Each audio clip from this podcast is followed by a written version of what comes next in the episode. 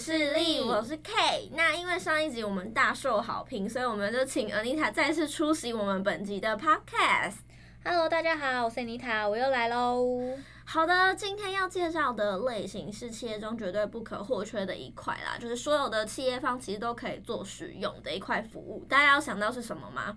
好，就是网络治安跟运维的这一块的服务，可以根据说呃使用者的需求去做一个客制化，然后去保护说哎资料在网络中啊不要被呃一些数位攻击啊，或者是说去帮助客户的网络提升它的效能。那妮塔你可以简单介绍一下这间客户吗？像我今天要介绍的这个客户啊，他们是来自台湾的一间新创 ISP 公司，那主要是提供给顾客最有效、最快速、最可靠以及最完整，最后是最安全的网络管理服务。那为顾客打造最佳的网络环境，提升他们的 user experience。具体来说呢，就是提升网络的效能啦，让网络从活跃变成积极活跃，从不安全到受到保护，从不可预测到可以管理。那他们合作的伙伴会主要以国外的客户为主，像是金融啊、博弈啊、游戏这种。诶，像我知道这间客户他其实是有自己的就是 CDN 的产品。那呃，CDN 这边跟大家说一下，它是指一个。透过网际网络的互相连接的一个那个电脑网络系统，它其实是利用最靠近每个使用者的一个伺服器，就是节点，就是它网络会去找这个最近的节点，或者说帮你的节点不要都在同一个地方，就是。让你的伺服器超载，或者是说这个伺服器太远，然后反而你的连接速度太慢，所以其实它可以让呃网络使用上更快、更可靠。然后比如说，让我们可以把音乐啊、图片啊、影片啊，或者是说一些应用程式跟档案传给其他的人，然后增加它的一个效能，还有一个可扩展性。那再来就是它就是也是算低成本的一个网络内容传递给使用者啦。那我请 Anita 举个例子，让大家更清楚一点好了。好啊，那假设说呢，今天我们把伺服器托管在美国好了。随着越来越多的用户可能是不同的国家人，他们同时间访问同一个网络伺服器，那这个网络伺服器刚刚可以说的负载增加，然后没有办法同时为所有的客呃用户提供服务，就会导致说这个网站的用户体体验不佳，那也有可能会遇到一些延迟的问题啊。因为数据他们是通过互联网从地理位置较远的位置传输的。所以使用 CDN 呢，就可以解决这类型的挑战。那又由于 CDN 是用在提供内容的地理上分布的伺服器网络，因此呢，它充当最终的用户和原伺服器之间的中间人，他们会去分配适合的节点。所以这个间客户就是提供了非常多海外的客户来进行这项呃工作服务。诶，那这间公司大概成立时间是多久啊？这间公司他们其实是在二零一六年成立的啦，那目前在台湾时间大概已经六年多了。他们办公室的环境超级超级舒服的，而且还有地毯，而且超级超级明亮，就是一走进去，就是你会感觉到那种新创的氛围满满扑鼻而来的感觉。然后他们墙上还有挂很多那种呃员公司帮就是员工举办的各种活动的照片，相信大家平常就是在上班的时候一定也相处得非常融洽，照片才可以就是笑得这么灿烂。而且还有一个我觉得超级特别的地方，就是他们家的老板呢，其实为了让各部门可以有不同的成长空间，特别将公司。依据产品的类型不同，然后向下分展为几个子公司。那他们每个子公司都是独立开来营运的，然后由母公司这边呢来做一个辅导的角色，给予各个主管各自发挥的空间。他们甚至连办公室都住在不同的地方，可以让大家就是减少一些比较啊竞争的心态。好特别哦！那他们就会有好几间办公室诶，如果说子公司很很多的话。对啊，其实他们就有大概四五个点在内科那边。那这样子就是全部就是总公司啊加子公司都总共有多少员工啊？现在全部加起来大概八十个人左右啦。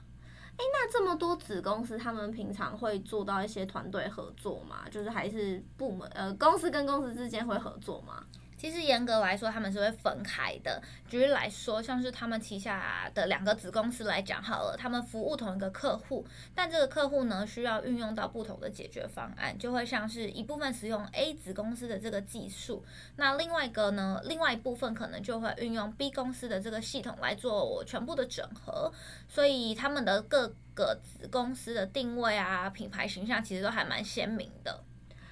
我是听说他们呃。也不一定，就是说两间公司一定会服务同一个客户啊。就是如果说你今天想要用 A 公司的产品，或者说你想用 B 公司的产品，其实都是可以跟他们的窗口各自接洽的。然后他们其实也有就是业务的团队会去负责这一块。其实我觉得整个听下来蛮好的，因为把它整个都区分开来，然后没有什么冲突，然后。呃，大家又可以很和谐的合作，然后母公司这边又是极力的 support 团队，然后又帮助说，哎，各个子公司去拓展的更大。那不管是扩编什么的，母公司这边都还是会协助。哎，那大家会去怎么分别？就是呃，因为刚刚提到说是一些产品不同嘛，啊，大概有哪些产品，或者说怎么分这些子公司啊？他们主要会是 DDoS 啊、CDN、产品研发以及业务，然后还有行销。那他们家的业务同时也会负责对这些子公司的产品和服务啦。哦，就是有一个业务的公司，然后大家会负责其他子公司的就是产品跟服务，就是可以找他们做接洽，然后他们也会帮忙做行销推广。对。那我们刚其实也已经稍微讲了一下 C D，那也稍微聊一下 DDoS 是什么好了。其实 DDoS 它的中文是分散式阻断服务，那就是攻击者可能会利用一些僵尸程序，就是植入多台。就是电脑的后门，然后组成僵尸大军之后，他就会去利用大量的网络流量啊，然后恶意攻击目标，然后这个目它可能会导致说，哎，让他的系统瘫痪啊，让他的服务无法运作啊。其实我们又会说，网络上又会说，哎，这是一个洪水式的攻击。那 DDoS 攻击它其实蛮恶劣难防的，然后可是其实大家还是现在有延伸出一些服务。那我们通常就是遇到这个 DDoS 的情况，大家可能都是这几种，比如说，嗯，为了钱，就是骇骇客可能想要有那个，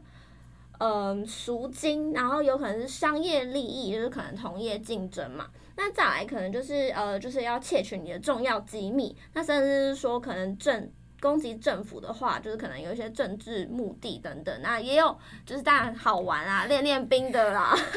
就只是想试试看说，哎、我今天攻击能力怎么样？然后我就看你不爽，然后我就瘫痪你看看。那这时候 DDoS 啊，它保护技术就是减缓 DDoS 攻击的首选技术之一。要做好 DDoS 防护应用，比如说就是透过一些设置呃负载平衡呐、保护系统核心不被 DDoS 流量直接受到它冲击，然后扩充它们里面的运算资源，然后进行流量调节等等的多重保护。那其实客户这边他们也提供七乘二十四小时的专业监控，随时可以保卫客户的网络。其实这个真的越来越普及嘞，然后好像很多客户都是在做这样的服务，应该说每间都不太一样，因为这个防护我觉得就是还是要嗯，攻击骇客有分等级，防护也是有分等级的，对对对。那目前其实他们家是在找什么职位啊？像是系统工程师啊、分析师啊、全端工程师以及 IQ Security Engineer 这几个为主。那系统工程师的话，期待呢，他可以有呃带人的经验，那以后会负责带大概三到四个人。那如果是全端工程师的话呢，他会希望呢这一个人他是呃前端是使用 Vue 为主，那后端的话会是以 PHP 为主。那如果是 IT security IT security engineer 的话，这个位置其实很特别，他会跟马来西亚同事一起共事，所以在工作上主要都会是用英文来做沟通。但不用担心，因为那个马来西亚同事其实也会讲中文啦，只是说他们一些可能技术上面的东西呀、啊，跟 email 都会是用英文为主，所以很期待这个人选的英文，他其实是敢用的就可以了。因为他其实应该听起来也需要负责到一些国外的客户，如果说有一些就是治安的问题的话，他想他想必是需要及时的去做一些协助的。那刚刚最前面的系统工程师，其实我觉得应该算是找比较 senior 的角色，就是未来是可以发展成 leader 的。对，没错。哦，OK OK。所以系统工程师跟系统分析师跟全端工程师都找一位吗？对，目前都是先找一位。好，竞争激烈哦，赶快来哦。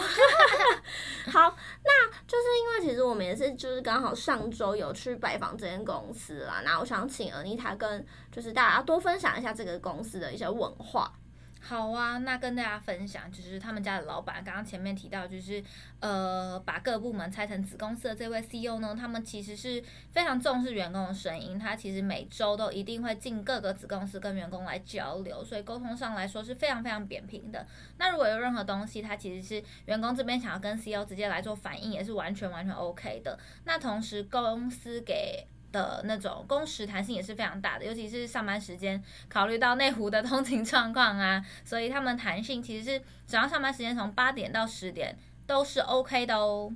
哦，内湖真的很塞，上下班真的超可怕。我们每次听就是内湖的客户分享的时候，他们都觉得就是很崩溃，大家都很崩崩溃又痛苦。因为我知道他们家其实就是因为是新创嘛，所以其实他们给的福利真的蛮多的，然后而且。